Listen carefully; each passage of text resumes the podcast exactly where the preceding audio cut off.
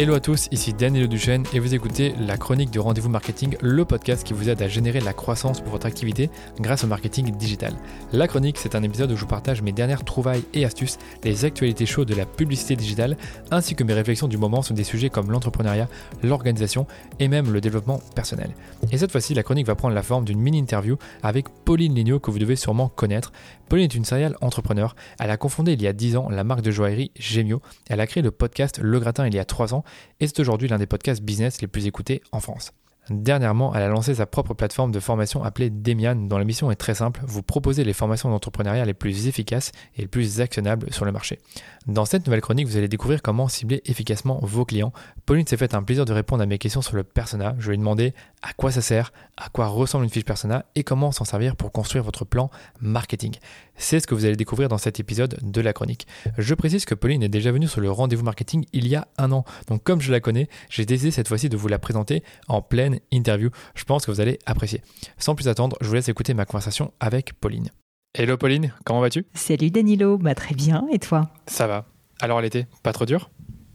Et pas trop dur du tout. Écoute, euh, au contraire, moi, j'ai pas fait grand chose cet été. Je me suis énormément reposée parce que j'avais beaucoup, beaucoup travaillé l'année dernière. Donc là, je sentais que j'avais besoin euh, de vacances et c'est ce que j'ai fait. Je suis partie trois semaines, ce qui m'était pas arrivé depuis quasiment dix ans.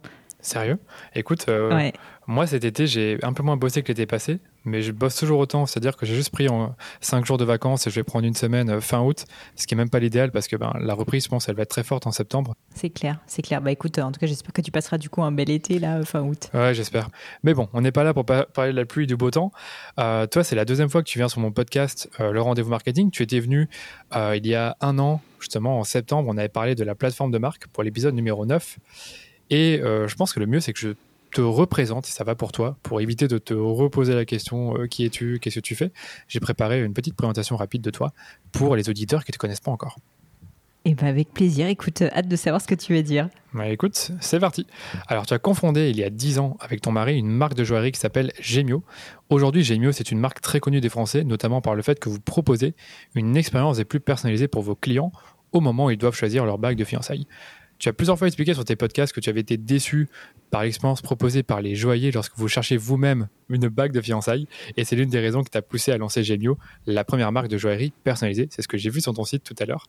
Et il y a trois ans, tu as créé le podcast Le Gratin. À ce moment-là, tu avais besoin d'explorer d'autres choses et tu étais déjà animé par cette envie de partager ce que tu as appris durant ces longues années d'entrepreneuriat. Alors, tu es parti à la rencontre de personnalités qui ont eu un certain succès dans leur vie, que ce soit des entrepreneurs, des sportifs de haut niveau, des directeurs marketing, des auteurs ou encore des artistes, et tu leur as posé des questions sur eux-mêmes, les clés de leur succès et très souvent leur cœur de métier. Euh, la mission du gratin, comme tu répètes si, souvent, c'est de vous aider à devenir la meilleure version de vous-même. Et chaque mois, justement, des centaines de milliers de personnes écoutent ton podcast et naturellement, tu as fini par avoir euh, des auditeurs et auditrices qui cherchent à se faire accompagner dans le développement de leur activité. Tu as commencé par proposer des bootcamps et par la suite des formations en ligne, d'abord sous, sous le nom de Growth et par la suite Demian. Au total, tu as déjà sorti trois formations, si je ne me trompe pas. Une sur la plateforme de marque que j'ai adorée, que j'ai suivie pendant, euh, pendant quelques semaines et que j'ai pu ensuite appliquer pour mon site. Une seconde sur le business plan et une troisième sur la vente. Pauline, est-ce que j'ai bien résumé ton parcours ces dernières années? Écoute, euh, Danilo, euh, à 100%, euh, tu es très très fort. je, je, je, pense que je vais l'apprendre par cœur et comme ça, la prochaine fois que j'ai besoin de me présenter, alors c'est peut-être un poil long, tu vois. Ouais, normal, normal. Mais, mais c'est très très bien. Non, bah écoute, bravo. J'avais envie, ça, valait vraiment le coup. Je trouve c'est vraiment un parcours qui est top, surtout bah, du fait que tu as une activité qui tourne assez bien avec Gemio. Il y a trois ans, tu te dis, bon, je, vais en faire un peu moins et je vais plutôt partager sur un podcast. Et si j'ai bien compris aujourd'hui, le podcast, c'est un peu la moitié de ton temps qui est consacré à ça. Ouais, alors c'est marrant que tu dis ça parce que tu dis j'en fais un peu moins avec Gemio, bah. euh, juste petit aparté. En réalité, euh, je pense que j'ai jamais autant travaillé pour Gemio que depuis deux ans, euh, notamment avec le Covid. Je t'avoue que j'ai été obligée de, mettre beaucoup beaucoup d'énergie, mais mais ça paye puisqu'on a des très bons résultats. Mais mais du coup voilà, en fait c'est juste que je pense que je travaille plus qu'avant parce que maintenant j'ai plus de, temps à Gemio et même plus de temps pour toutes mes autres activités. Ok, bon, bah, tu, continues à travailler sur Gemio, c'est ce qui compte, mais bon, tu as quand même une petite équipe avec le gratin. Et donc, euh, ça, c'est une, belle, une belle chose aussi. Donc, aujourd'hui, je t'accueille pour parler euh, d'un thème très souvent négligé en marketing, euh, qui sont les personas. et plus précisément pour ceux qui nous écoutent, comment cibler efficacement ses clients. C'est un thème euh, qui te tient à cœur, comme tu me l'as dit. Et j'aimerais d'abord qu'on commence par discuter ensemble de l'intérêt de créer son persona quand on est une jeune entreprise, consultant, une petite TPE ou même une PME. Et finalement, pourquoi passer des heures à créer ces personas? Dis-nous tout, Pauline, pourquoi il faut passer du temps à le faire? Bah écoute, je pense que tu as bien résumé euh, déjà moi mon constat de base, c'est qu'en fait tout le monde sait à peu près ce que c'est un persona, mais c'est ça le problème, c'est qu'ils savent à peu près. Et ils n'ont pas compris qu'en fait ça peut être un outil qui est vraiment très puissant s'il est bien utilisé, et c'est pour ça que j'ai voulu faire une formation à ce sujet, parce que moi-même, si tu veux, j'étais dans ce cas de figure. J'étais euh, typiquement le genre de personne, tu vois, j'avais fait une école de commerce et j'avais appris ce que c'était un persona, mais je l'avais un peu rangé dans un coin de ma tête où je m'étais dit, ah vite fait, voilà, c'est quoi les personas de Gemio, et jamais j'avais jamais vraiment compris à quel point j'allais pouvoir l'utiliser. Et le jour où euh, j'ai eu un déclic, c'est parce qu'en fait, une fois, j'ai une femme euh, qui était une cliente Gemio, euh, avec qui je commence à discuter au téléphone. C'était il y a de ça assez longtemps. Et je me rends compte qu'en fait, elle est complètement différente de ce que je pensais être une cliente Gemio et qu'en fait, ces drivers, ce qui avait fait qu'elle avait passé commande chez nous, n'avaient strictement rien à voir, si tu veux, avec euh, ce que je pensais être important en fait pour nos clients. Et du coup, ça m'a fait vachement réfléchir et je me suis rendu compte que je ne connaissais pas du tout bien à la fois les données démographiques de mes clients, mais aussi leur psychologie. Et c'est vraiment ça pour moi le persona et c'est pour ça que c'est important et, que c'est important pour un marketeur, c'est qu'en fait, c'est pas uniquement de savoir où est-ce qu'il habite, son CSP, euh, quel âge il a. Ça, en fait, ce sont des détails. C'est important, mais ce sont des détails. Ce qui compte réellement, c'est de comprendre sa psychologie. Et du coup, pour ça, il faut effectivement, comme tu le dis, passer du temps, passer du temps avec eux, passer du temps à récolter des données pour réussir ensuite, si tu veux, à en, faire des vraies cibles qu'on va pouvoir utiliser. Et ça, je dis ça à toi, mais tu le sais mieux que personne, qu'on peut utiliser tout autant pour faire de la publicité, par exemple, offline, si tu achètes des médias, etc. Mais bien évidemment, surtout avec du Facebook Ads, avec du Google Ads, enfin bref, avec tous les supports web marketing qu'on a aujourd'hui qui nous permettent justement d'avoir des cibles hyper précis. D'accord. Donc vraiment pour le ciblage, selon toi, c'est hyper important, ce qui est vrai, mais aussi finalement pour les arguments que tu vas utiliser dans ton marketing, les leviers émotionnels que tu vas utiliser, parce que tu le disais, finalement, l'important quand on définit son persona, c'est le profil psychologique qui a pris un peu le pas sur le profil démographique parce que c'est pas parce que euh, on a tous les deux 30 ans et qu'on vit à, Paris que euh, bah, on est on a euh, les mêmes intérêts qu'on a les mêmes peurs les mêmes frustrations par rapport à, quelque chose donc là on pourrait prendre l'exemple de Gemio on a tous un peu des besoins différents, des attentes différentes par rapport euh, au bac de fiançailles.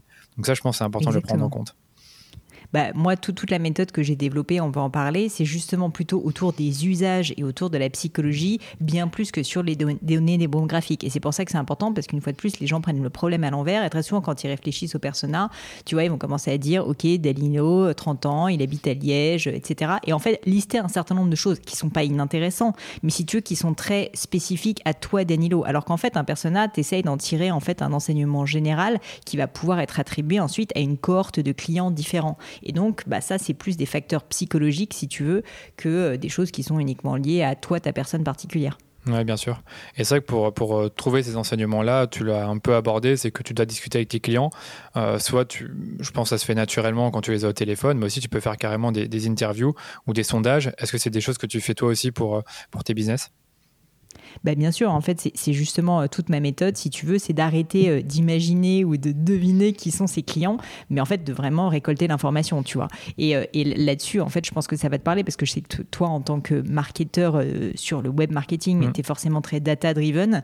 Bah, en fait, je pense que beaucoup de gens, quand ils font du marketing, en fait, bah, ils vont un peu à l'instinct. Et c'est important l'instinct aussi, tu vois, au début ça te permet quand même d'avoir euh, des premières pistes, mais après à un moment donné, il faut arrêter de croire à ces instincts et il faut en fait euh, les, vérifier avec des, choses qui sont bah, des, vraies données chiffrées. Et du coup, c'est pas obligé, tu vois, de passer par des instituts de sondage, etc. Mais moi, j'ai élaboré une petite méthode pour avoir à la fois des données qualitatives où tu parles aux gens concrètement, mhm. et ensuite aussi des données quantitatives parce que mine de rien, il faut un peu de volume pour savoir si bah, toutes les choses que tu vas avoir euh, vues avec ces clients-là se Et donc ça, bah, ça te permet en fait de tirer à chaque fois des, des, voilà, une fois de plus, des segments différents de clients que tu vas pouvoir nommer et qui vont pouvoir être tes différents personnages. Ouais. C'est ça la difficulté, c'est qu'une fois que tu as, tu as fait les sondages et que tu as récolté aussi des données qualitatives en posant bah, des vraies questions à des vraies personnes euh, via je sais pas, Zoom, Skype ou même euh, en face à face, c'est de, recouper toutes ces informations-là et pas avoir euh, plusieurs profils différents. Je pense qu'on aura aussi l'occasion d'en parler parce que ça fait partie de mes questions. C'est que ben, c'est bien de, poser ces questions-là et de découvrir certaines choses sur tes clients quand tu commences à parler à une dizaine de personnes ou que tu fais un sondage euh, Google Forms et que tu l'envoies à ta newsletter, ce que moi je fais parfois, et d'avoir des centaines de réponses. Après, il faut identifier des profils. Et parmi mes questions, je voulais te demander bah, finalement à quoi ça ressemble une fiche persona. Une fois que tu as ces informations-là, comment tu vas, je ne vais pas dire comment tu vas créer cette fiche, mais à quoi elle va ressembler au final? Est-ce que tu peux nous la décrire euh, brièvement? Ouais, bien sûr. Alors déjà, moi, je pense qu'un des points qui est très important, et c'est ce que je dis beaucoup dans ma méthode, c'est qu'en fait, ce personnage, il faut le visualiser. Donc en fait, moi, je veux à la fois avoir des données euh, vraiment quantitatives, mais je veux aussi, si tu veux, qu'il y ait une photo, je veux qu'il y ait un nom, je veux qu'on comprenne en fait réellement qui est cette personne. Et du coup, il faut que ça soit issu d'une personne réelle. Donc moi, très souvent, mes personas, en fait, ce sont, c'est un type de personne, euh, un persona donc, mais si tu veux, qui, qui est euh, traduit par une vraie personne. Donc tu vois, si par exemple, je, je euh, bah, pour mes formations, mettons que j'aurais un personnage qui s'appelle Danilo Duchesne, euh, qui habite à tel endroit, etc. Et donc j'aurais ta photo, etc. C'est pas le cas, hein, je te rassure, mhm. mais ça pourrait être le cas. Et donc en fait, déjà, le premier point qui est hyper important, c'est qu'il faut qu'on puisse le visualiser. Parce que toute l'idée du persona, c'est que une fois que tu le connais vraiment très très bien ton persona, bah, tu vas pouvoir l'utiliser comme un moyen en fait de savoir comment ses clients prennent des décisions. Et donc, comme tu le disais très justement précédemment, bah, tu vas pouvoir aussi te dire bah, quels sont les arguments qui comptent pour lui, où est-ce que je vais aller le cibler. Tu ne regardes peut-être pas les mêmes pubs que moi je vais regarder, les mêmes vidéos euh, sur YouTube, etc. Donc bref, ça va te permettre d'aller assez loin si tu veux, à la fois dans ton ciblage et dans ton argumentaire. Donc ça, c'est le premier point, c'est le côté très visuel. Le deuxième point, c'est les données démographiques. Donc c'est la partie assez facile et ça, notamment, tu peux le faire assez facilement quantitativement, c'est-à-dire savoir où les gens habitent, euh, combien ils ont d'enfants, etc. J'ai toute une liste justement que j'ai mis euh, dans, mon, dans ma formation qui sont des données assez intéressantes parce que du coup, il faut que ce soit des questions fermées, mais ça permet, si tu veux, de créer en fait un, un type de personnes, on va dire au sens de l'INSEE, tu vois, euh, statistique. Et puis ensuite, la troisième partie, qui est la partie en fait la plus intéressante, c'est ce que j'appelle l'usage mental ou la psychologie de ce client.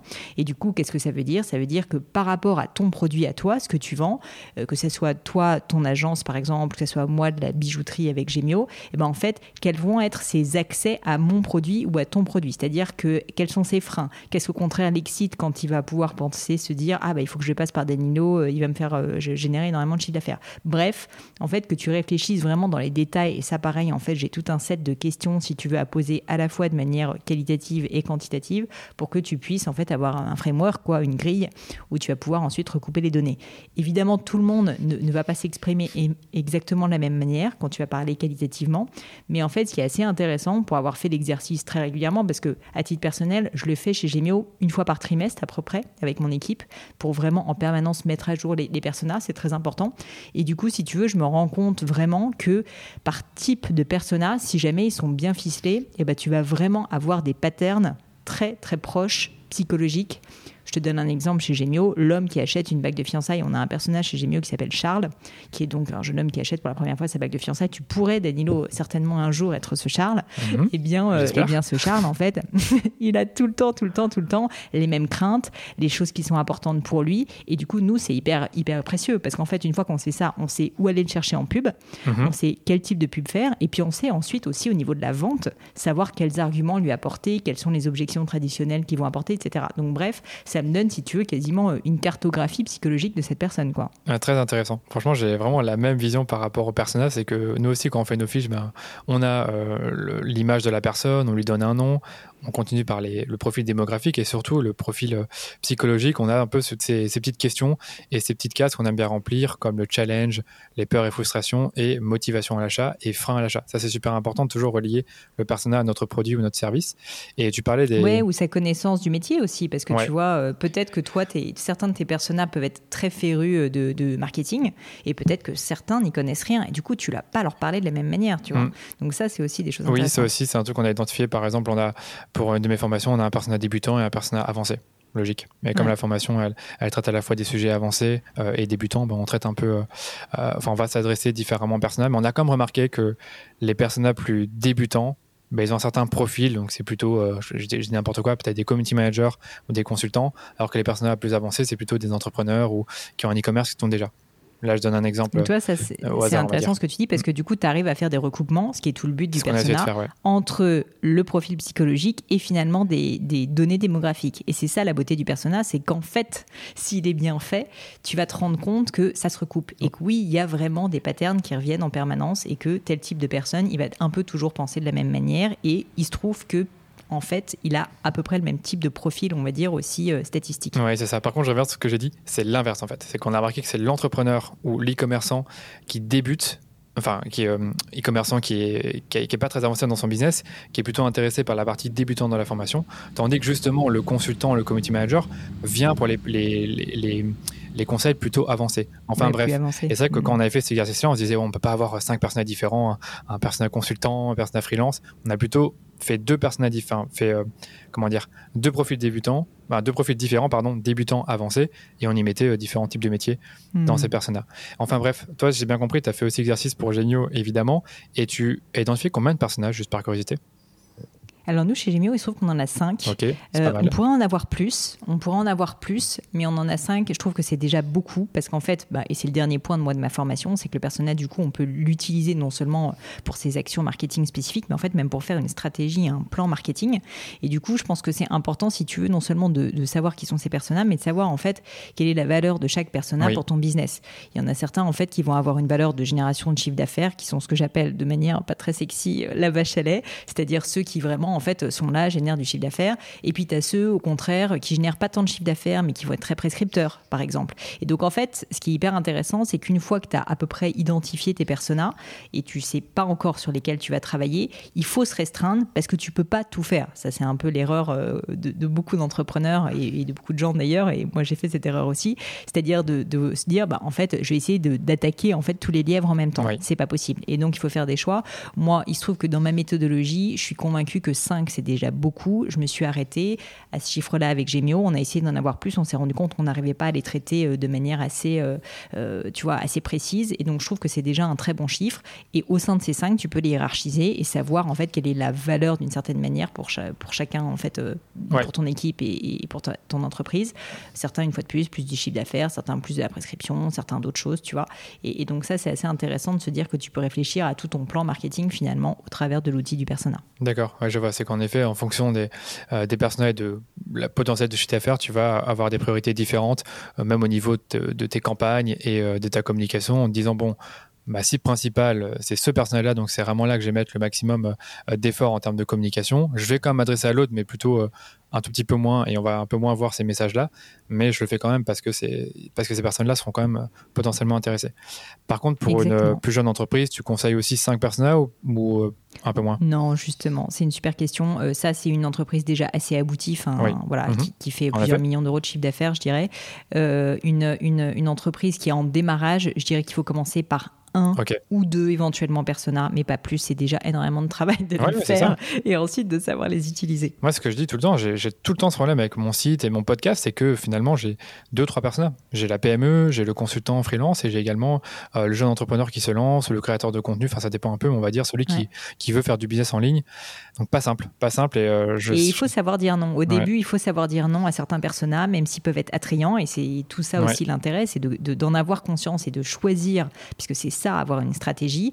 Et, euh, et d'autre part, un, point quand même qui est pas inintéressant que je voulais souligner, c'est qu'en fait, le persona que tu as à un moment X au début, par exemple, de ton, de ton entreprise n'est peut-être pas celui que tu auras plus tard. Tu vois, nous, chez Gemio, les premiers personas qu'on a eus ne sont plus des personas qu'on traite aujourd'hui parce que c'était des personas de niche mmh. qui nous ont permis de nous faire connaître sur notre marché de niche, mais qui sont plus aussi intéressants pour nous maintenant parce que justement un peu trop niche. Donc c'est intéressant, tu vois, aussi de le voir comme ça. Vraiment, pour moi, c'est un outil stratégique de marketing. D'accord à tous les stades de, tous les stades de développement, tu vas changer tes personnages en fonction de, euh, bah, de la taille du marché. Parce qu'au début, je suppose que mieux s'adresser vraiment à un marché de niche très précis, je ne sais plus lequel.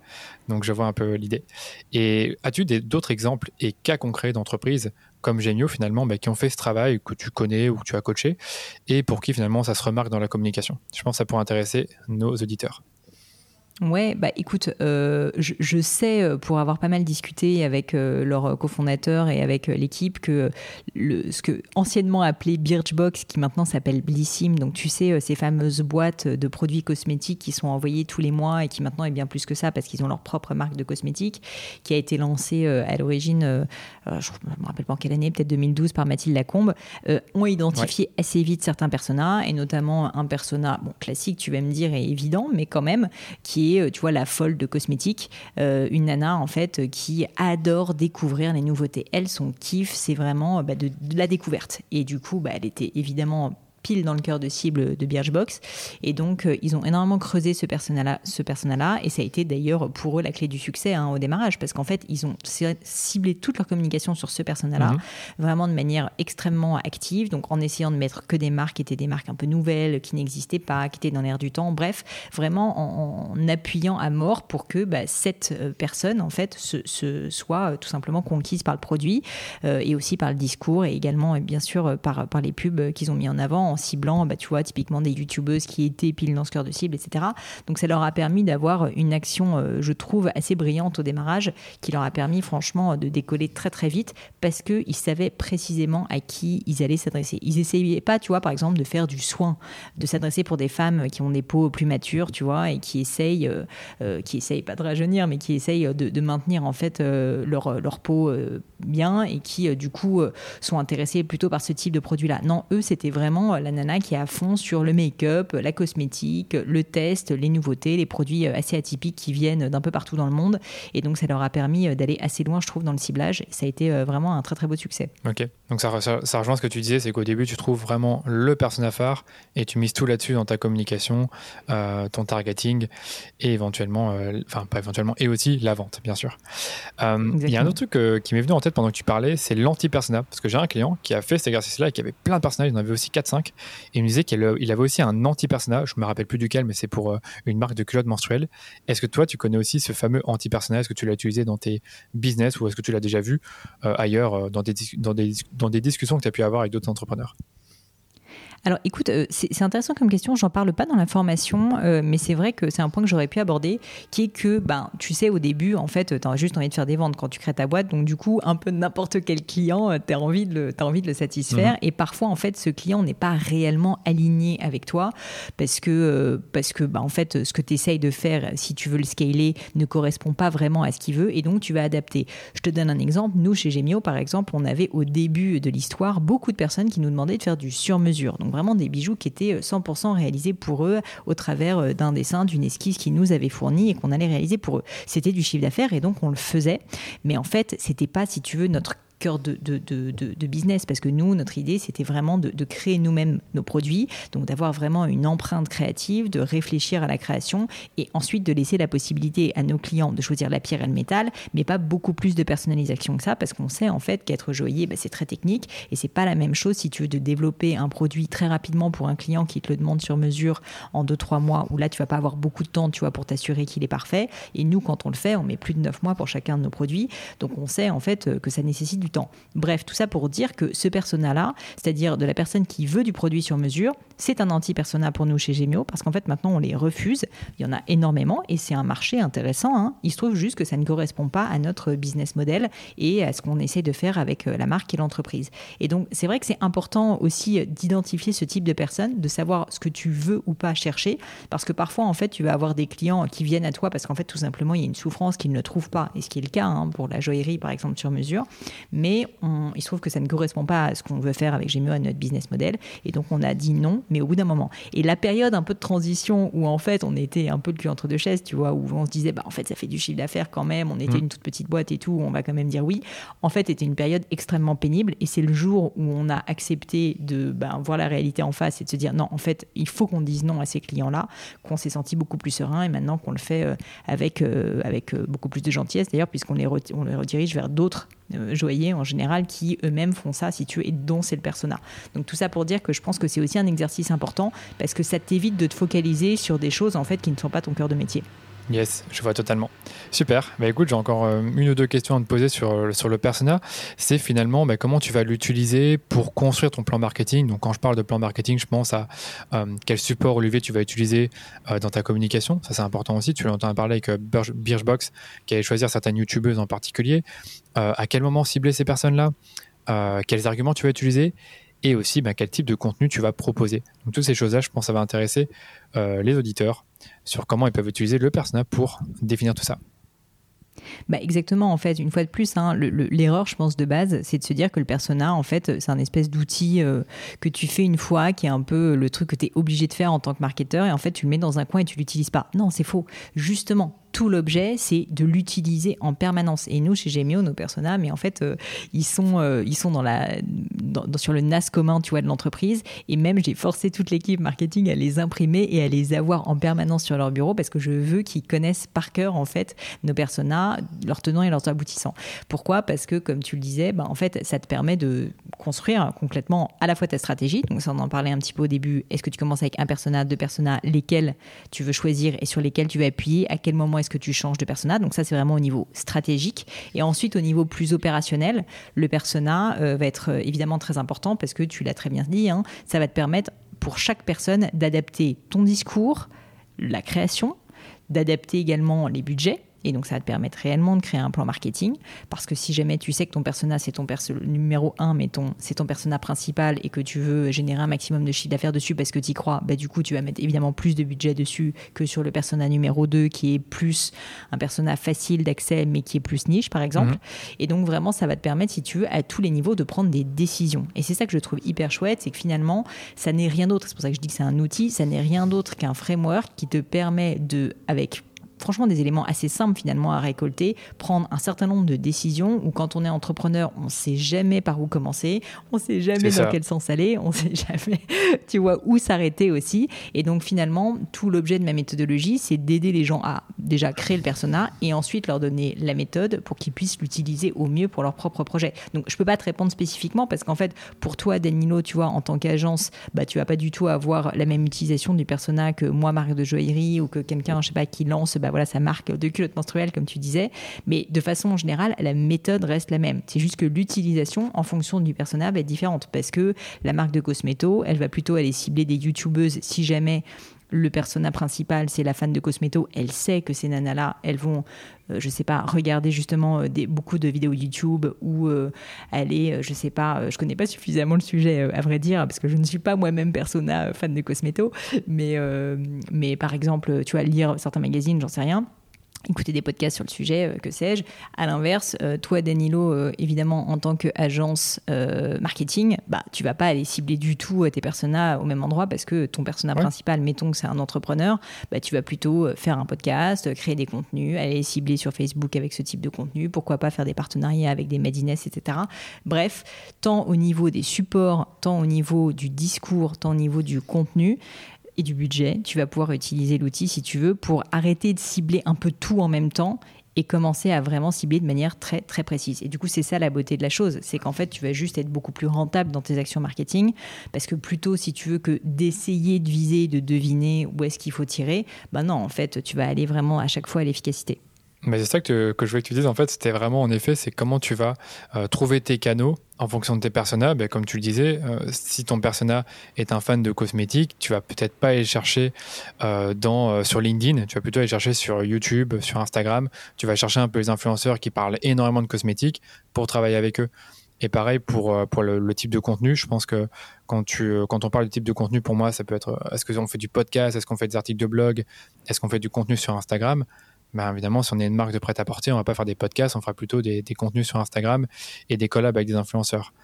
Euh, donc c'est ça que je voulais, euh, dont je voulais discuter avec toi rapidement. Est-ce que autre chose C'est intéressant parce que je, ça peut paraître, euh, je suis désolée de t'interrompre, ça peut paraître un tout petit peu basique de dire la nana qui va acheter des cosmétos, on va la chercher sur YouTube et l'entrepreneur, on va la chercher sur LinkedIn. Mais en réalité, déjà, il y a beaucoup plus de sources et ça, j'en parle beaucoup dans la formation que ce qu'on pense, c'est-à-dire qu'il n'y a pas uniquement les réseaux sociaux, il y a en fait énormément de partenariats possibles avec des marques par exemple. Enfin, il y a énormément de possibilités. Et puis d'autre part, moi, dans, dans ma entre guillemets carrière de coach d'entrepreneur, j'ai été frappée, mais je t'assure Danilo, c'est dingue de me rendre compte que certaines personnes qui, par exemple, ont une agence événementielle, en fait, essaye de faire de la publicité sur Instagram, alors que oui, c'est pas le meilleur endroit pour faire de la pub pour une agence événementielle, tu vois, juste parce que Instagram, c'est tellement devenu the place to be que maintenant les gens arrêtent de réfléchir, tu vois, de manière euh, pragmatique euh, et, et, donc ne vont pas aller chercher les clients exactement là où ils sont. Donc, je pense que ça peut paraître peut-être simple, mais en fait, se remettre un peu en cause et se dire non, mais réellement, je fais des choix, mon persona, voilà ce qu'il consomme au moment où il veut euh, acheter mon produit, eh bien, ça va te permettre d'être beaucoup, beaucoup plus efficace dans ton sourcing. Mais clairement, pour écrire les pages produits, je voulais aussi en parler rapidement, mais les pages produits, c'est tellement important. Et il faut que tu saches à qui tu t'adresses quand tu écris une page mm. produit. Donc, euh, moi, je parle beaucoup de copywriting. Bah, pour le copywriting, c'est essentiel. C'est vraiment essentiel. On dit beaucoup que le copywriting, c'est juste de l'écriture, mais non, en fait, c'est énormément de recherche euh, en amont avant d'écrire. Parce que c'est comme ça que tu as des idées, c'est comme ça que tu, que tu écris sur les bons sujets et surtout bah, que tu vas utiliser les bons leviers émotionnels ce qui n'est pas simple. Complètement. Les fameux blocages qu'on va essayer d'utiliser dans, notre communication. Voilà, mais écoute, je pense qu'on a fait le tour là-dessus. Tu as autre chose à, à, rajouter sur le personnage avant que je te pose une petite question de fin? Non, écoute, euh, là je pense qu'on a quand même euh, pas mal, euh, on a, on a pas mal débroussaillé le terrain. Donc je te remercie de m'avoir posé toutes ces questions et c'était hyper intéressant en plus de parler de l'anti-persona parce que je me note à moi-même que la prochaine update de formation, je, je, ferai un petit point dessus. Bah oui, ça m'est venu en tête parce qu'on l'avait jamais entendu non plus de la part d'un client et même, enfin moi j'avais jamais pensé à ça, le fait d'avoir un anti-persona, un persona qu'on veut pas et qu'on va essayer de pas attirer justement en faisant attention mm. à pas à pas communiquer certains messages. Du coup, toi tu as défini ta propre méthodologie, j'en ai plus ou moins une aussi que, j'enseigne dans mes formations, et tu as décidé de la partager. Peux-tu nous en dire un peu plus avant de conclure? Oui, bien sûr, Danilo. Bah, du coup, en fait, moi, comme tu sais, au-delà de mon activité euh, de, d'entrepreneur avec Gemio, j'ai décidé de lancer donc euh, des formations qui précédemment s'appelaient Growth et que j'ai rebrandé euh, là cet été, qui s'appelle Demian. et donc, ces formations ont pour vocation tout simplement d'aider des entrepreneurs. Et je pense que nos deux systèmes de formation sont très complémentaires. La dernière formation qui sort le 1er septembre, eh bien, est justement donc sur l'outil du persona. Il s'intitule Comment cibler efficacement ses clients, parce que je te dis, moi, je suis frustrée euh, dans le cadre de tous mes coachings de me rendre compte à quel point c'est un outil qui est sous-utilisé. Donc j'avais vraiment envie de, de, montrer en fait au monde euh, comment en tout cas moi je l'utilise parce que je le fais depuis des années vraiment avec Gemio et du coup j'aime beaucoup euh, cette formation, j'ai beaucoup apprécié la faire parce qu'elle est très concrète, elle est très opérationnelle et je parle énormément d'exemples personnels à Gemio et à toutes mes autres activités et aussi bah, comme on en parlait là avec Birchbox, tu vois, de toutes les personnes que j'ai mmh. pu croiser dans ma carrière. Donc, donc je trouve qu'elle est plutôt cool et, et cette formation bah, est disponible sur le site demian.education. Demian, ça s'écrit D-E-M-I-A-N. Il n'y a pas de E à la fin. Euh, voilà, point éducation, mais ça se prononce Demian. Et sache euh, pour le petit moment promo que j'ai euh, un code de remise pour le lancement, une offre de lancement jusqu'au 30 septembre. Donc il faut se dépêcher avec le code GO GO GO qui donne moins 20% sur la formation. Et puis en plus de ça, ce que j'ai essayé de faire cette fois-ci, c'est euh, d'apporter aussi euh, du, coaching en plus. Et du coup, pour les personnes qui passent commande jusqu'à cette date, eh ben, je vais faire des coachings de groupe en live pour pouvoir répondre aux questions des uns et des autres. On a un groupe LinkedIn où on répond vraiment avec l'équipe euh, de Demian à toutes les questions, mais je trouve que c'est aussi important de pouvoir le faire en live. Et du coup, comme je ne peux pas non plus me couper en 10, j'ai décidé de le faire seulement sur une période de temps restreinte pour pouvoir ben, servir tout le monde, tu vois. Bah, c'est normal. Mais écoute, si tu peux me donner les liens, on mettra ça dans les notes de l'épisode. Mais c'était très clair sur euh, l'endroit où on peut trouver ces informations-là. Et j'ajouterais quand même que toi, dans tes formations, tu as un truc qui est sympa et que je vois pas forcément dans d'autres formations, et même dans la mienne, il n'y a pas vraiment. Ce que toi, tu as fait, c'est des carnets de travail très, très, très, très complets. Hein. Je pense euh, celui de la plateforme de marque qui fait une trentaine de pages où tu as justement le résumé de tout ce que tu racontes dans les vidéos et également des exercices à faire. Ça, c'est quand même pas mal. Donc, je, je précise que moi, ça m'a pas mal aidé pour quand je définis la plateforme de marque et je présume que sur. Je te remercie parce que c'est un énorme boulot. Donc, je t'avoue que ça me fait assez jeter au cœur que tu le dises et que tu le remarques. Ouais, moi, je remarque parce qu'on voit pas ça beaucoup dans les formations. Et je suppose que tu as fait la même chose avec euh, la formation sur le persona. Et je pense même que c'est notre meilleur carnet de travail pour tout te dire. Ah oui bah, Top. ouais, ouais. Voilà. Voilà, bah écoute, merci Pauline. Euh, c'était un plaisir de t'avoir à nouveau sur le podcast et je te dis à très vite. À bientôt. Et voilà pour cette chronique les amis, j'espère qu'elle vous a plu. Si c'est le cas, faites-le moi savoir, envoyez-moi un message privé sur LinkedIn ou sur Instagram ou repartagez le podcast dans vos stories, sans oublier de me taguer bien évidemment. Et surtout, n'oubliez pas de laisser une note 5 étoiles sur Apple Podcast si vous aimez les épisodes que je sors deux fois par semaine. Ça vous prend à peine deux minutes et vous n'imaginez pas à quel point ça m'aide à faire connaître ce podcast à plus de personnes. Je vous dis à très vite pour un nouvel épisode du rendez-vous marketing.